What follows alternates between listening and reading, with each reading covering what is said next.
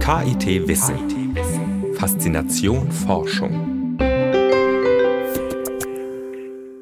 L'accord de Paris pour le climat est accepté.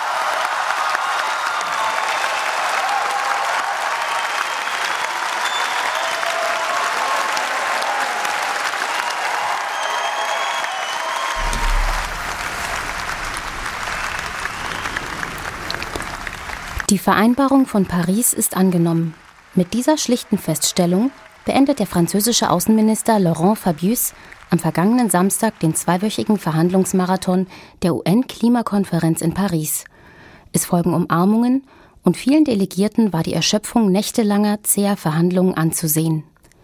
Der 13. Dezember 2015 war sicher ein Triumph der französischen Diplomatie. Sie hatte die Konferenz in Paris akribisch genau vorbereitet. Was aber bedeutet das Abkommen für das Klima? Ist es wirklich ein historischer Durchbruch? Der Anfang vom Ende der fossilen Energieträger, wie manche behaupteten? Das Ende der COP21 beschäftigt uns heute auf Radio KIT Wissen. Zwei Klimaexperten aus Karlsruhe werden in der Sendung ihr ganz persönliches Fazit ziehen. Auch werden wir uns mit der Frage beschäftigen, ob in Zukunft Kriege ums Wasser geführt werden. Am Mikrofon begrüßt sie Susanne Radosavljevic zu einer vollen Stunde Radio KIT Wissen auf der 104.8.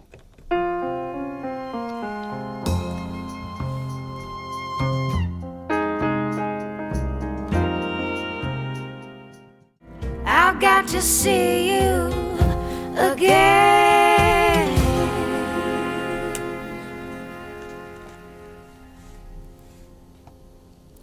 Was bedeutet der Erfolg der COP21 vom vergangenen Wochenende wirklich? Ist es tatsächlich der Anfang vom Ende der Ära fossiler Brennstoffe, wie Kumi Naidu von Greenpeace erklärte? Radio KIT hat Karlsruher Klimaforscher nach ihrem ganz persönlichen Fazit des Pariser Verhandlungsmarathons befragt. Erfahrungsgemäß sehen die Wissenschaftler die Pariser Vereinbarung mit gemischten Gefühlen. Einer von ihnen ist der Leiter des Süddeutschen Klimabüros, Dr. Hans Schipper. Meine Kollegin Jennifer Warzecher hat mit ihm gesprochen. Bei unserem ersten Interview haben Sie mir Ihre Erwartungen an den Ausgang der COP21 geschildert. Sie waren der Ansicht, dass die 2-Grad-Grenze höchstwahrscheinlich nicht eingehalten werden kann. Jetzt ist sogar die erhoffte 1,5-Grad-Grenze fest im Vertrag verankert. Was halten Sie nun davon?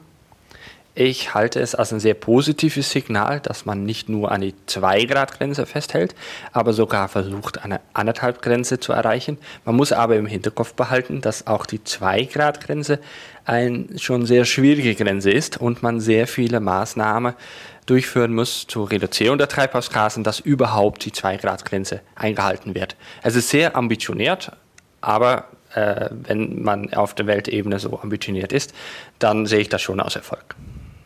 Rechnen Sie denn damit, dass die vereinbarten Maßnahmen gerade bezogen auf diesen Punkt ausreichen werden, um das Ziel einhalten zu können? Also bis jetzt noch nicht. Also man hat im Vorfeld der COP21 in Paris die Länder freiwillige Angabe machen lassen, inwieweit sie bereit waren, Treibhausgas eben schon Reduktionen durchzuführen. Wenn man das alles zusammenzählt, kommt man auf eine Zahl über 2 Grad Temperaturanstieg global.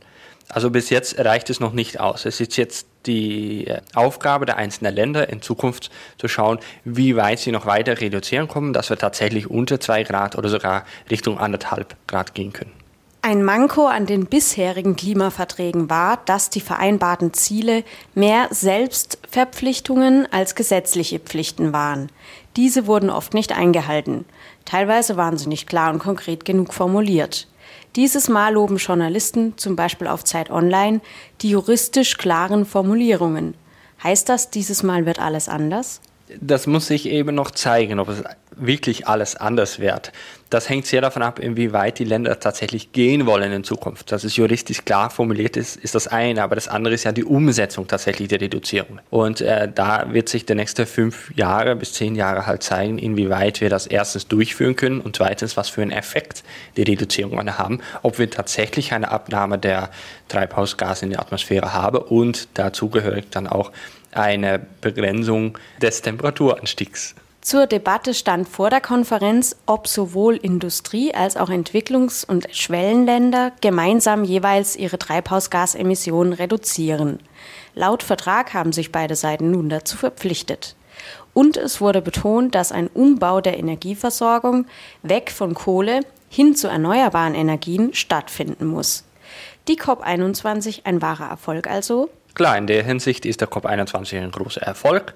Man hat gesagt, man will so wenig wie möglich äh, CO2 oder Treibhausgase ausstoßen in den nächsten Jahrzehnten. Das heißt zwangsläufig, dass man weggeht von den fossilen Energien in Richtung erneuerbare Energien. Deutschland hat da schon ein gutes äh, Beispiel.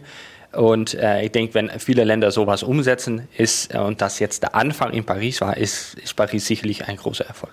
Apropos Erfolg, es gab einerseits klarere Formulierungen, es gab ein insgesamt ein besseres Klima, es gab mehr Zusagen, aber es gab trotzdem ein paar Sachen, die jetzt nicht so ganz eindeutig aus dem Vertrag herausgegangen sind, beziehungsweise man kann nicht sagen, ob das jetzt ein Erfolg war. Und zwar sind die Milliarden, die von den Industrie an die Entwicklungsländer fließen sollen, aber nur im Anhang des Vertrags erwähnt werden, ein solcher. Es ist sicherlich wichtig, dass Geld von den Industrieländern in Richtung Entwicklungsländer geht, wenn wir über Klimaschutzmaßnahmen reden. Die Industrieländer sind halt viel vermögender und können quasi helfen, den, die Entwicklungsländer oder auch die Schwellenländer dabei zu unterstützen, solche Maßnahmen umzusetzen. Das hängt auch mit der historischen Verantwortung der Treibhausgasemissionen der Industrieländer zusammen. Das ist sicherlich ein Erfolg. Das war schon ein paar Jahre ein Thema gewesen. Das wurde jetzt auch in dem Klimaschutzvertrag jetzt für ab 2020 festgelegt. Von daher ist das jetzt schwarz auf weiß und das ist sicherlich auch ein Erfolg. Wie groß die Menge an CO2 tatsächlich sein soll, die gespart werden muss, steht nicht im Vertrag. Ein Erfolg also?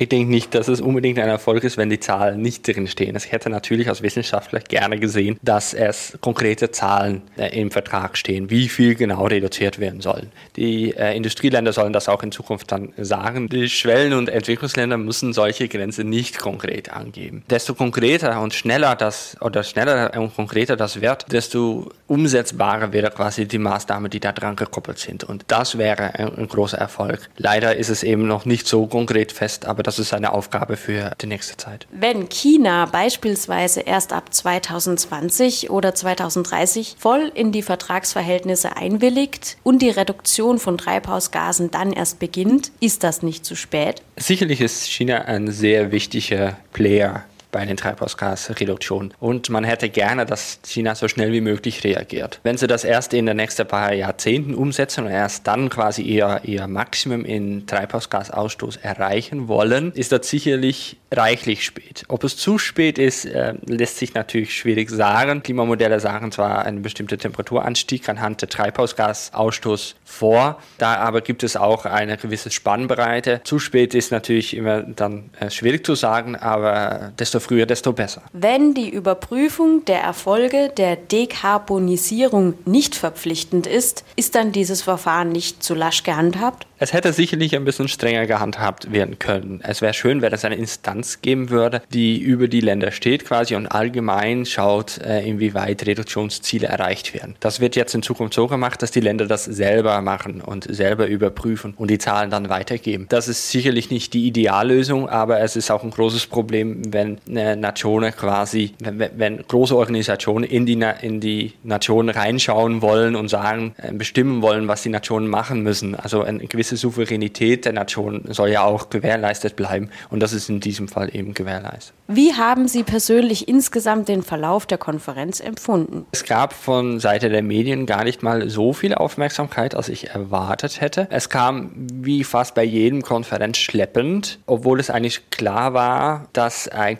Klimaschutzvertrag am Ende rauskommen müsste. Es war sehr schön zu sehen, dass relativ hohe Regierungsbeamten von Anfang an auch dabei waren auf der COP. Von daher habe ich schon bemerkt, dass es vielleicht in der Gesellschaft nicht richtig angekommen ist, aber auf hoher politischer Ebene sicherlich ein bedeutendes Thema war der letzten zwei Wochen. Und so habe ich das dann auch empfunden und es war wichtig da, wo es wichtig sein müsste. War sie nun ein voller Erfolg, wie es von Seiten von Greenpeace und anderen Gruppen empfunden wird, oder eben nicht? Aus politischer Sicht ist es sicherlich ein großer Erfolg, weil so viele Länder zusammensitzen, zwei Wochen lang unter einen Klimaschutzvertrag festlegen für die Zeit nach 2020, ist tatsächlich ein Erfolg. Aus wissenschaftlicher Sicht hätte man natürlich gerne einen anderen Erfolg gehabt, indem man genauer und klarere Ziele festgelegt gehabt hätte. Aber da gehen natürlich die Erwartungen zwischen Politik und Wissenschaft auseinander. Also grundsätzlich ein, ein großer Erfolg. Die Arbeit fängt aber jetzt an.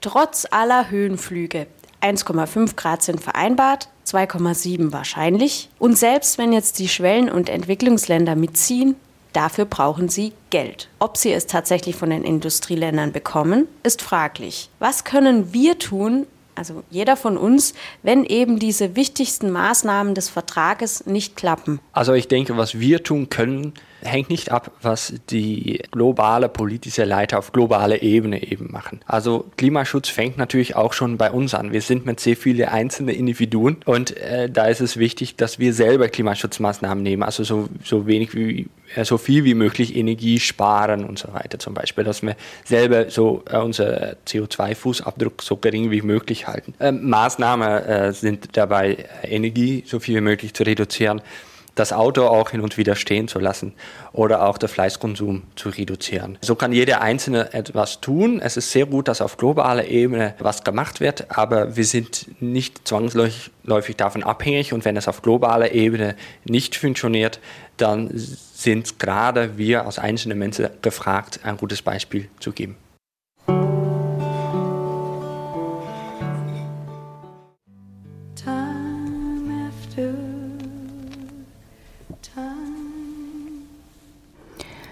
Bewertung des Ergebnisses der UN-Klimakonferenz in Paris ist heute Schwerpunkt auf Radio KIT Wissen. Dass die Wissenschaft das Pariser Abkommen möglicherweise anders bewertet als die Politik, haben wir schon in unserem ersten Beitrag gehört.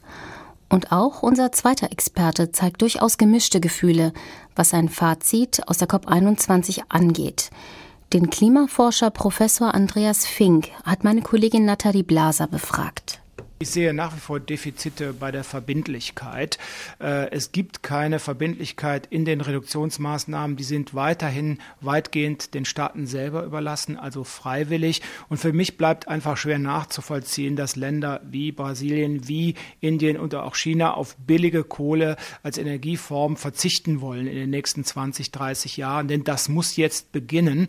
Und ich hätte mir gewünscht, dass eben die Nutzung fossiler Brennstoffe einfach mit einer Art Klimasteuer oder mit einer anderen ähm, Kostenerhöhung verbunden gewesen wäre. Die bisherigen freiwilligen Zusagen, die in Paris von allen Staaten, teilnehmenden Staaten vorgelegt wurden, übrigens ein paar haben gar keine Zusagen vorgelegt, würden die Begrenzung, was man liest, auf ca. 2,7 Grad einstellen. Das heißt, man muss da noch heftig nachjustieren, solange fossile Brennstoffe nach wie vor eine günstige Alternative sind, Wachstum sozusagen zu erzeugen, sehe ich nicht, wie selbst dieses 2,7 Grad Ziel erreicht wird. Da ist in den nächsten Jahren noch deutlich nachzuarbeiten. Haben Sie da irgendwelche Vorschläge?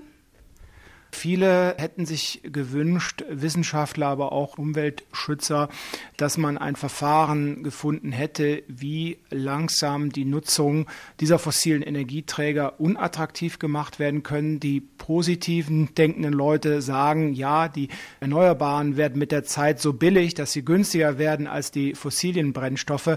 Aber das bleibt für mich in den nächsten 30, 40 Jahren für Länder wie Indien, China und Brasilien mit ihrem Energiehunger Hunger einfach unvorstellbar, wenn man da eben nicht lenkend eingreifen kann. Jedes Land soll sich selbst Ziele setzen. Es wurden ja auch schon Zusagen der Länder gemacht. Das soll auch in Zukunft fortgesetzt werden. Wie schätzen Sie dieses Vorhaben ein? Also macht das Vorhaben überhaupt Sinn, dass die Länder sich selbst Ziele setzen? Also grundsätzlich ist das gut. Man muss dann nur den Ländern, den Entwicklungs- und sich entwickelnden Ländern zugestehen, dass die Ziele weit weniger ehrgeizig sein sollen als die der Entwicklungsländer. Denn wir haben in den letzten, sagen wir, 100 Jahren das meiste an CO2 emittiert. Das heißt, unsere Ziele müssen besonders ehrgeizig sein. Und ich sage es auch nochmal, für Deutschland bedeutet es, dass die Energiewende gelingen muss. Und die Industriestaaten sollen ja jetzt auch für die Entwicklungsländer zahlen. Es ist jetzt angedacht ein Betrag von 100 Milliarden Dollar pro Jahr. Meinen Sie, dass diese finanzielle Hilfe ausreicht, damit auch die Entwicklungsländer den Klimafolgen entgegentreten können? Grundsätzlich ist ja diese Idee, die dahinter steht, in Entwicklungsländern dort Hilfe, finanzielle Hilfen zu geben, eine sehr gute Idee. Allein aus Erfahrungen auch in diesen Ländern habe ich einfach Problem damit, ob diese Gelder da auch in die richtigen Projekte und Kanäle fließen können.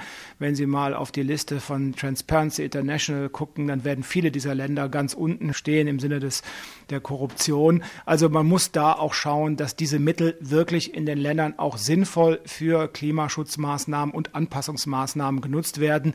Da ist einiges zu tun. Der Vertrag wird ja in den Medien sehr viel gelobt. Also es wird gesagt, es sei ein historischer Vertrag, ein großer Erfolg. Wie schätzen Sie den Vertrag ein? Also man muss da auch mal zwei deutlich positive Aspekte nennen. Erstens mal ist es der erste verbindliche Vertrag aller 195 teilnehmenden Staaten. Das Kyoto-Protokoll hatten nur wenige Staaten ratifiziert, zum Beispiel China nicht, die Vereinigten Staaten ebenso nicht. Und das ist schon mal ein Erfolg. Weiterhin geht da auch eine große Signalwirkung aus auf Investoren, besonders in der entwickelten Welt, in Zukunft bei ihren Investitionen vielleicht daran zu denken, denken, dass sie mehr in Richtung erneuerbare Energien, nachhaltige Transportsysteme geht, einfach aus der Befürchtung heraus, dass in den nächsten Jahren Investitionen in die alten Energieformen sich nicht mehr lohnen werden. Also da sehe ich ein sehr positives Zeichen.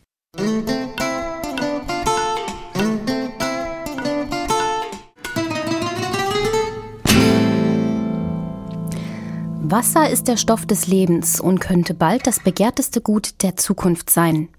Der Krieg der Zukunft geht ums Wasser, so lautet die düstere Vorhersage einiger Experten. Denn die Weltbevölkerung steigt rapide an. Gleichzeitig lässt der Klimawandel die Wüsten anwachsen und die Gletscher abschmelzen. Die Lücke zwischen Wassernachfrage und Angebot wird immer größer. Grund genug, die wissenschaftlichen Anstrengungen rund um das Thema Wasser zu fördern, auch regional.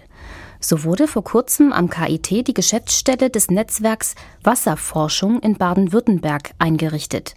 Ziel dieser Initiative ist es, die Aktivitäten der Wasserforscher an den Universitäten des Bundeslandes stärker miteinander zu vernetzen. Katrin Kreusel hat mit dem Sprecher der Geschäftsstelle, Professor Harald Horn, und der Leiterin Dr. Ulrike Scherer gesprochen. Wasser ist kostbar. Wir benötigen es als Trinkwasser, aber auch für Landwirtschaft und Industrieproduktion. Wenn man den Bürger auf der Straße oder generell fragen würde zum Thema Wasser, hat man meist sehr emotionale Antworten, dass das Thema extrem wichtig ist. Die Bereitschaft, in größerem Umfang auch in die Wasserforschung zu investieren, ist nicht unbedingt da. Es ist einfach immer ein sehr attraktives, weil emotionales Thema.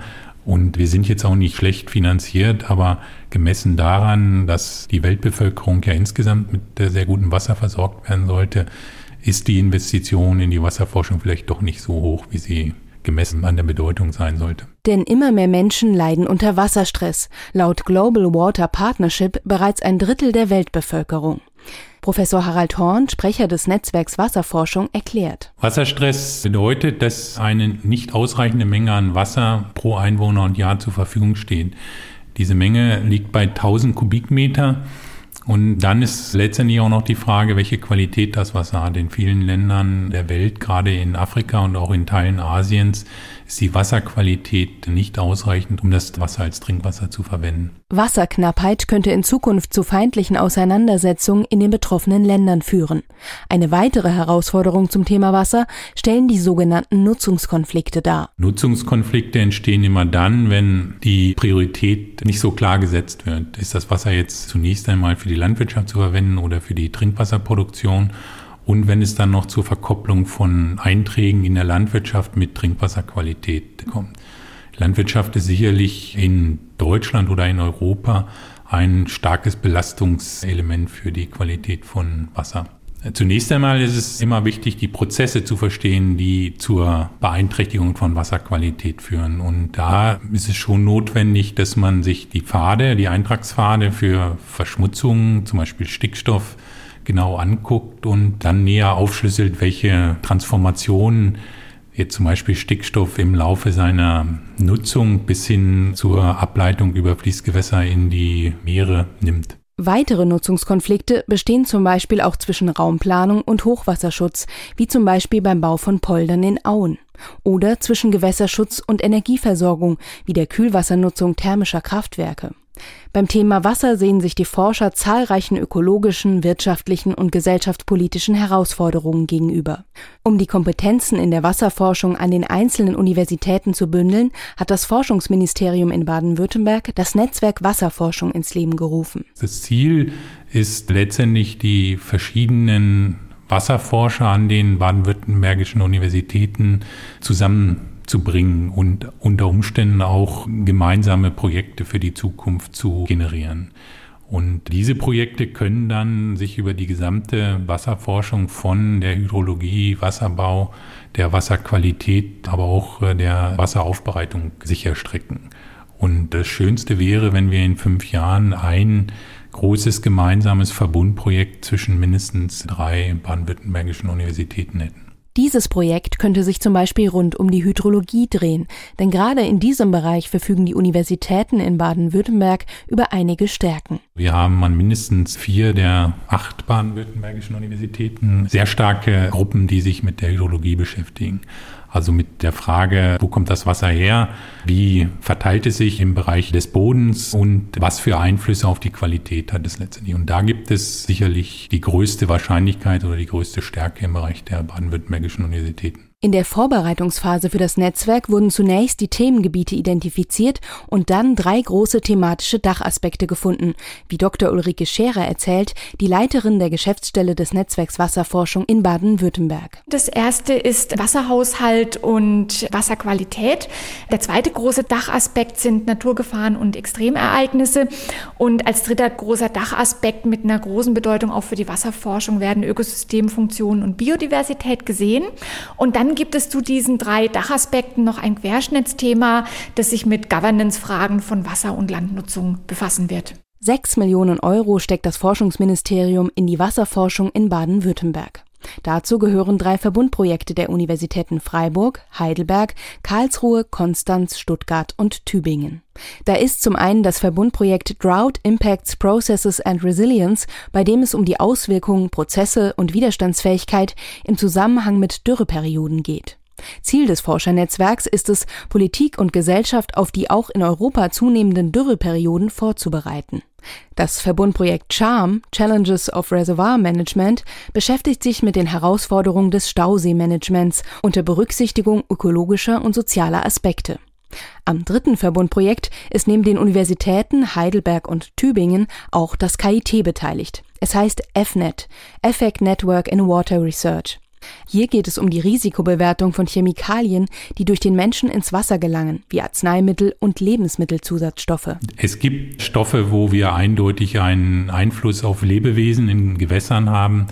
Das sind die Steroide. Und da kann man sehr klar sehen, dass Steroide schon in geringsten Konzentrationen Auswirkungen auf das Geschlecht von Fischen haben. Dass bestimmte Stoffe nicht ins Gewässer oder in, ins Grundwasser gehören, wie zum Beispiel pharmazeutische Wirkstoffe oder Rückstände, ist, glaube ich, unstrittig. Was wir aber wirklich nicht wissen für jeden einzelnen Stoff, wie weit die Wirkung reicht. Muss hier immer unterscheiden zwischen dem subjektiv empfundenen Gefühl, dass pharmazeutische Wirkstoffe nicht in die natürlichen Gewässer gehören und einer tatsächlichen Wirkung, die wir so im Detail noch nicht kennen. Hier wollen die Forscher ein analytisches Netzwerk entwickeln, um die Stoffe zu identifizieren und dann deren Wirkung auf Lebewesen zu untersuchen, auf der Ebene von Molekülen, Zellen und ganzen Organismen. Diese Verbundprojekte werden über fünf Jahre laufen und an jedem Projekt sind drei Standorte beteiligt. Also diese werden sehr oft zusammenkommen und dann ist darüber hinaus geplant, dass mit weiteren Workshops Wissenschaftler und Wissenschaftlerinnen zu bestimmten Themen zusammenkommen und da ist immer die Idee, dass dabei möglichst zukunftsweisende Forschungsthemen generiert werden, die dann auch zu gemeinsamen Verbundprojekten führen werden. Ein Beitrag von Radio KIT-Reporterin Katrin Kreusel über das Netzwerk Wasserforschung in Baden-Württemberg. Interviewpartner waren der Sprecher des Netzwerks, Professor Harald Horn, verantwortlich für Wasserchemie und Wassertechnologie am Engler-Bunte-Institut des KIT, und Dr. Ulrike Scherer, Leiterin der Geschäftsstelle und Koordinatorin für die Wasserforschung am KIT.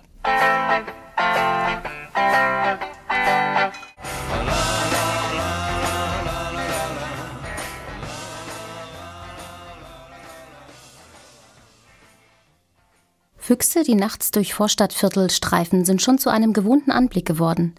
Imker, die ihre Bienenstöcke auf den Dächern von Hochhäusern aufstellen, sind ebenfalls nichts Besonderes mehr. Unsere Städte bieten nicht nur Tieren, sondern auch Pflanzennischen, in denen sie überleben können. Der Geoökologe Dr. Stefan Norrer vom Institut für angewandte Geowissenschaften hat mit Radio KIT-Reporterin Maria Varlamova gesprochen. Radio KIT, auch im Internet, immer aktuell informiert über Forschung und Studium am KIT. Die Themen der Sendung nachlesen, die Beiträge noch einmal hören und die Sendung als kostenlosen Podcast abonnieren. Radio KIT im Internet auf radio.kit.edu. Die Städte in Deutschland sind durch politische Grenzen definiert. Dazu gehören auch die Wälder, die landwirtschaftlichen Flächen, die Seen, die Parks, die Gärten, die Friedhöfe und nicht nur direkt bebaute Bereiche. Alle diese Strukturen im Einzelnen sind schon Ökosysteme, aber alle zusammen bilden sie ein komplexes urbanes Ökosystem, das sehr attraktiv für einige Arten ist. Dr. Stefan Nora. Also diese Strukturvielfalt in der Stadt auf kleinstem Raum sehr groß ist dadurch auch ganz viele Arten sich an die verschiedenen Strukturen in einer Stadt anpassen. Auch ist eine Stadt natürlich Anziehungspunkt für ähm, Arten aus dem Umland, gerade auch Tieren, wie zum Beispiel, man kennt es als die Füchse in die Städte hineinkommen, einfach weil die Stadt auch immer Nahrungsquelle ist für Vögel, für Säugetiere welche Tiere und Pflanzen sind gerade für das urbane Ökosystem in Karlsruhe typisch, erzählt Geoökologe Stefan Nora. Typische Tierarten, die wir hier in Karlsruhe haben und die wir auch schützen müssen, sind zum Beispiel ganz besonders der Heldbock. Ähm, der ist auf äh, alte Eichen angewiesen, die mindestens ja, man sagt so 80 Jahre alt sind und älter. Dort lebt er gerne, deshalb muss das Umweltamt in Karlsruhe auch immer neue alte Eichen sozusagen vorrätig halten als äh, Lebensraum für die für den Heldbock. Darauf ist zu achten oder auf die Zauneidechse, die hier im äh, Stadtgebiet ähm, ähm, vorkommt. Eine Zauneidechse, die nutzt zum Beispiel auch eine von Menschen konstruierte Einrichtungen. Das sind nur zwei typische Arten, die hier in Karlsruhe ähm, von großer Wichtig sind, inklusive natürlich der Eichen in diesem Fall. Was lockt die Tiere und Pflanzen in die Stadt? Aufgrund der höheren Temperaturen in der Stadt kommen natürlich, was Pflanzenarten angeht, ähm, gerne neue Arten in die Stadt, die an Wärme angepasst sind, ähm, die dann auch nicht so frosttolerant sein müssen. Das ist auch viele Neophyten kommen gerne in Städten vor. Das sind Neophyten, das heißt Pflanzen, die seit der Entdeckung ähm, Amerikas nach Europa eingewandert sind. Ähm, bei Tieren sieht es ähnlich aus. Da sind insbesondere auch Vögel natürlich froh, wenn es ein bisschen wärmer ist äh, in der Stadt, auch äh, während der Winterzeit, weil sie dann weniger Energie brauchen, um die eigene innere Temperatur aufrechtzuerhalten. Das Klima in der Stadt ist natürlich ganz anders als im Naturgebiet. Dazu gehört auch die höhere Temperatur welche anderen spezifischen Klimabedingungen in der Stadt herrschen und woran das liegt, berichtet Dr. Stefan Nora. Das Stadtklima ist natürlich ein ganz eigenes Klima, das auch seinen eigenen fast Forschungszweig schon ähm, hat, ähm, weil einfach innerhalb der Stadt aufgrund der Bebauungssicht, aufgrund der verwendeten Materialien, aufgrund der Versiegelung ähm, des Bodens es zu einer ähm, erhöhten Temperatur kommt. Ne? Alleine schon die Versiegelung des Bodens, keine Pflanzen führen dazu, dass kein Wasser verdunsten kann und dass dadurch die Verdunstungskälte fehlt in den versiegelten Bereichen. Ähm, darüber hinaus ähm, können sich zum Beispiel solche dunkle Asphaltflächen gut aufheizen, beziehungsweise helle Fassaden können sehr intensiv Strahlung reflektieren und damit den Straßeninnenraum auch aufheizen. Und die Bebauungsstruktur selber verhindert, dass es zu einem guten Austausch der Luftmassen kommt, einfach weil der Wind dadurch geblockt wird und ähm, nicht so gut durch die Städte wehen kann. Deshalb versucht man in Städten ja mehr und mehr auch Frischluftschneisen freizuhalten, damit die Städte entsprechend durchlüftet werden können. Die Menschen bauen die Städte. In diesem Sinne ist der Mensch ein wichtiger Teil des urbanen Ökosystems. Welchen Einfluss die Stadt auf unsere Gesundheit hat, erzählt Dr. Stefan Nora. Der Mensch, der passt sich natürlich auch an das städtische Leben an. Wie er das nun genau macht, weil es ein junges Phänomen ist, dass wir natürlich in Städten äh, höhere oder größere Probleme mit der Gesundheit haben. Was versteht sich häufig von selber. Sei es jetzt dadurch, dass wir keine Erfahrungen an Grünflächen vielleicht in der Intensität den Kindern anbieten können. Ähm, das gibt es Forschungsergebnisse, dass sich sowas zum Beispiel auf die äh, negativ aufs Aggressionsverhalten auswirkt. Ähm, fehlende Grünflächen führen auch dazu, dass wir uns schlechter erholen können von Krankheiten zum Beispiel, dass wir weniger stresstolerant sind. Die Krebsrate insgesamt in Städten ist ähm, bis um das Fünffache höher als außerhalb der Stadt. Das hängt also auch mit den belastenden äh, Stoffen in der Umwelt zusammen, gerade auch in der Luft. Wobei wir natürlich unsere Grenzwerte haben, aber unterhalb der Grenzwerte wenig wissen über chronische ähm, Belastungsprobleme. Auch bei Kindern kann es natürlich sein, dass sie zum Beispiel, wenn sie über Jahre hinweg doch ein bisschen zu viel Blei aufnehmen, dass sogar solche Sachen wie der Intelligenzquotient oder die Entwicklung des Intelligenzquotienten dadurch äh, Schaden nehmen kann. Das Leben in der Stadt bringt nicht nur Gesundheitsschäden mit sich. Die Städte spielen auch eine große Rolle in der globalen Klimaverschmutzung. Dr. Stefan Nora. Global gesehen wird in etwa geschätzt, dass 70 bis 75 Prozent des CO2s aus Städten imitiert wird. Da leben ja auch mehr als 50 Prozent der Menschen mittlerweile. Die Industrie ist eigentlich auch ein urbanes System von seinem Vernetzungs- und Komplexitätsgrad her als solches anzusehen, ist also eigentlich auch mal städtischer Teil. Und äh, dort werden ja die Emissionen primär produziert. Städte sind letztlich für klimaaktive Gase die Emissionsquellen schlechthin und dort müssen wir das eigentlich auch in den Griff bekommen. Mit diesem Beitrag beendet Radio KIT Wissen das Wissenschaftsjahr 2015, das der Stadt der Zukunft gewidmet war.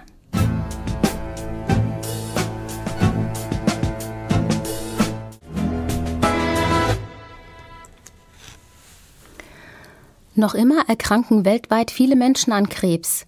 Bis 2030 sollen laut der Weltgesundheitsorganisation WHO mehr als 21 Millionen Menschen neu an Krebs erkranken.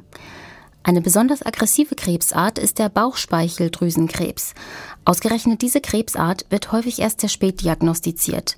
Aus diesem Grund befasst sich die Forschungsgruppe von Professor Dr. Veronique Orient-Rousseau am Institut für Toxikologie und Genetik am KIT mit der Entwicklung von Krebsmedikamenten. Ausgangspunkt ist meistens das Peptid CD44V6. Es wurde am KIT entdeckt. Das Start-up Amcure entwickelt es für klinische Tests weiter und Amcure soll es voraussichtlich in etwa zehn Jahren als Medikament auf den Markt bringen. Radio KIT-Reporterin Jennifer Watzecher hat die Forscherin am Campus Nord besucht und sie dazu befragt. Sie haben ein neues Krebsmedikament entdeckt, das Peptid CD44V6, das schon im Tierversuch getestet worden ist. Wie sind Sie denn auf dieses Peptid dann gestoßen? Wir haben uns besonders für CD44 interessiert. Diese Rezeptoren kontrollieren das Tumorwachstum, die Angiogenese, das heißt die Neubildung von Blutgefäßen und die Metastasierung. CD44V6, darum geht es ja, ist im Tierversuch schon getestet worden. Inwieweit hat es sich denn jetzt als wirkungsvoll bei Menschen erwiesen? Im Moment haben wir gezeigt, dass CD44 wichtig für die Metastasierung, die, das Tumorwachstum und die Entstehung von Metastasen in anderen Organen wichtig ist. Das haben wir in verschiedenen Mausmodelle getestet. Wir haben ein Peptid entwickelt, das hemmt die Metastasierung, eliminiert eliminiert die vorhandenen äh, Metastasen und wir entwickeln das Peptid für eine klinische Phase 1 ähm, nächstes Jahr. Wenn Sie die Wirkungsweise des Peptids CD44V6 schon im Tierversuch getestet haben, haben Sie dafür die Versuchstiere in einen künstlichen Krankheitszustand versetzt? Wir haben verschiedene Krebszellen in Mäuse injiziert. Wir haben sogar menschliche Zellen in Mäuse injiziert. Krebs hat sich dann entwickelt. Danach haben wir die äh, Tiere mit unserem, unserem Peptid behandelt. Wie viele Versuchstiere gab es und wie viele davon wurden dann geheilt? Wir haben so viele Tiere wie unbedingt nötig verwendet. Wir haben verschiedene Mausmodellen verwendet. Wir haben sogar genetische modifizierte Mausmodellen benutzt. Der Begriff Gehalt ist eigentlich falsch. Wir haben die Überlebenszeit verlängert, da das Peptid das Tumorwachstum, die Metastasierung und die Entstehung von Metastasen gehemmt hat. Das heißt, wie lange dauert es denn in etwa, bis tatsächlich Tumorkranke dann auch von diesem Medikament profitieren können? Es ist ein langer Prozess. Es gibt mehrere Schritte, mehrere äh, klinische Phase. Wie ich schon erwähnt habe, fangen wir an nächstes Jahr mit der klinischen Phase 1. Da testen wir die Dosierung und die Toxizität des Peptid. Wenn das erfolgreich ist,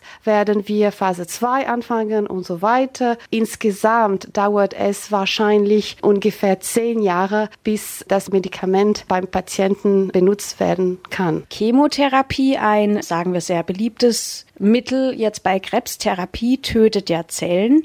Ihr Medikament verhindert sogar die Rückbildung von Metastasen. Bedeutet das, wenn es mal soweit ist und das Medikament auf dem Markt ist, bedeutet das die ultimative Heilung der Patienten, die an Bauchspeicheldrüsenkrebs leiden? Man muss äh, sehr vorsichtig sein. Was ist besonders interessant mit unserem Peptid ist, dass das Tumorwachstum ist gehemmt und dass das Peptid die schon vorhandene Metastasen eliminiert. In Mausexperimenten haben wir gezeigt, dass die Überlebenszeit drastisch verlängert wird. Wir vermuten, dass bei Patienten durch das Medikament die Überlebenszeit auch verlängert wird. Das ist einerseits. Andererseits ist das, wie Sie schon erwähnt haben, die, das Peptid eliminiert Metastasen. Es ist besonders wichtig beim Pankreaskrebs, da die Metastasen sehr schnell da sind. Und deswegen können wir hoffen, dass wir auch Richtung Heilung vordringen werden. Chemotherapie zum Beispiel ist ja ein beliebtes Mittel, um Krebsarten zu heilen. Es hat aber auch Nachteile. Was ist denn jetzt jetzt das Besondere an Ihrem neuen Medikament? Chemotherapie wird im Moment bei Pankreaskrebspatienten durchgeführt. Das Problem ist, dass die Überlebenszeit ist nicht viel verlängert. Und unser Peptid ist gezielt an CD44V6, tötet die Zellen, die V6 exprimieren. Das Peptid hat einen Effekt auf der Tumorwachstum und auch die Metastasierung und eliminiert die schon vorhandene Metastasen. In unserem Mausexperiment haben wir gefunden, dass das Peptid die Überlebenszeit viel verlängern. Das heißt, wir haben die Hoffnung, dass beim Patienten wir die Überlebenszeit auch verlängern können. Ein anderer Vorteil unseres Peptid ist, dass äh, ein Peptid ein natürlicher Stoff ist. Das Peptid ist ein Stück Protein, deshalb erwarten wir weniger Nebenwirkungen Nebenwirkungen. Das heißt, kann man in Anführungsstrichen nur die Lebenszeit verlängern oder kann man sogar dafür sorgen, dass gar kein neuer Krebs mehr entsteht? Weil Ihr Medikament sorgt ja auch dafür, dass keine Metastasen zurückkehren. Und das hört sich jetzt zumindest für mich so an, als ja, sei der Patient dann geheilt. Wie ich schon erwähnt habe, man, man muss sehr vorsichtig sein. Da das Peptid Metastasen tötet, können wir auf Heilung hoffen. Aber das ist nicht äh, sicher im Moment. Das ist wirklich zu früh zu sagen. Und wir werden das Peptid mit anderen Medikamenten auch kombinieren, mit Radiotherapie kombinieren. Und dann äh, können wir vielleicht ein bisschen mehr sagen. Könnten Sie sich vorstellen, dass man andere Mittel wie Chemotherapie oder andere Mittel, um Krebs zu bekämpfen, dass die dann überflüssig werden durch Ihr neues Medikament? Also das, das, ist, das wird nicht unbedingt der Fall Fall sein. Wir äh, wollen nicht unbedingt unser Peptid allein benutzen. Wir wollen die beste Kombination herausfinden. Peptid plus Gemcitabin zum Beispiel oder Radiotherapie und Peptid, das müssen wir noch forschen. Sie betreiben jetzt die Grundlagenforschung. Was sind jetzt so Ihre nächsten Schritte, an denen Sie gerade dran sind? Bisher haben wir ähm, die Funktion von CD44V6 in Krebszellen analysiert. Im Moment wäre es spannend zu verstehen, wie CD44V6 funktioniert in der äh, Tumorumgebung. Und das ist im Moment unser Ziel in meiner Arbeitsgruppe. Radio KIT neigt sich dem Ende zu. Am Mikrofon verabschiedet sich Susanne Radosavljevic und wünscht ein schönes Wochenende.